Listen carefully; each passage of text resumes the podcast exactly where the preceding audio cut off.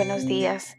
Bienvenidos a este espacio de la matutina hoy 27 de junio con el título Bienaventurado el que lee. Y la lectura bíblica se encuentra en Apocalipsis 1.3. Bienaventurado el que lee y los que oyen las palabras de esta profecía y guardan las cosas en ella escritas, porque el tiempo está cerca.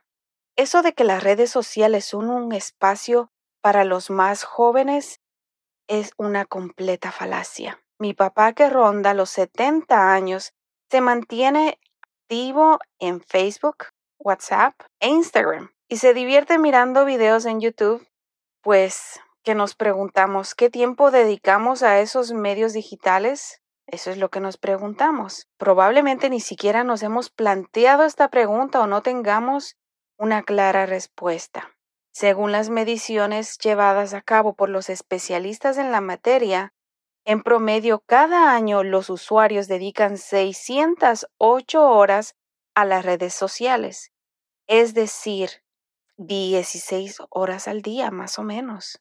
Si a eso le añadimos las 4.5 horas diarias que en promedio dedicáramos a ver la televisión, estaríamos hablando de que cada día dedicamos unas 6.1 horas de nuestro tiempo a actividades vinculadas más a la pantalla que a nuestra edificación personal. No es mi propósito emitir un juicio de valor sobre lo que hacemos en el uso de nuestros recursos digitales.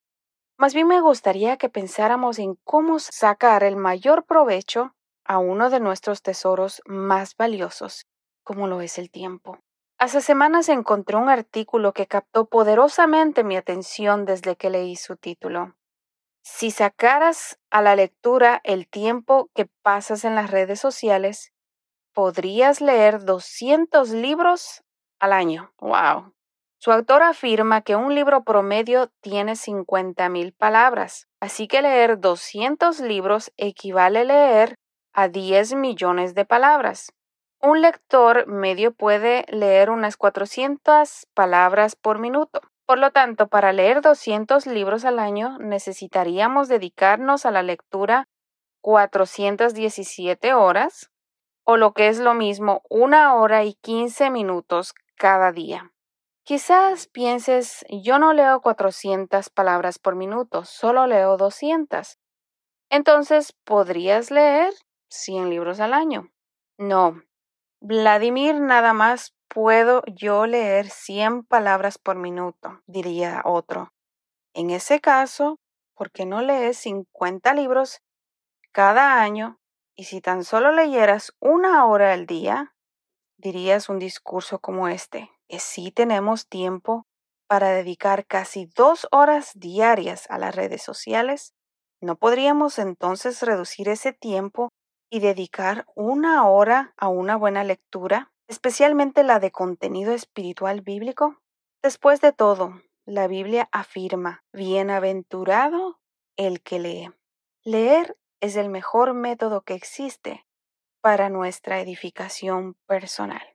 Que Dios nos ayude a edificarnos día tras día en la lectura de su palabra, la palabra de Dios. Que Dios nos bendiga.